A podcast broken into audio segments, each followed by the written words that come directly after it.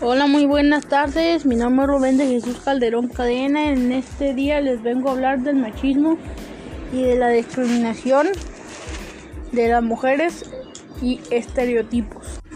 Un ejemplo es que antes en la antigüedad las mujeres no tenían ni voz ni voto, eran ultrajadas y no, no podían hacer trabajos de hombres, tanto los hombres no podían hacer trabajos de mujeres.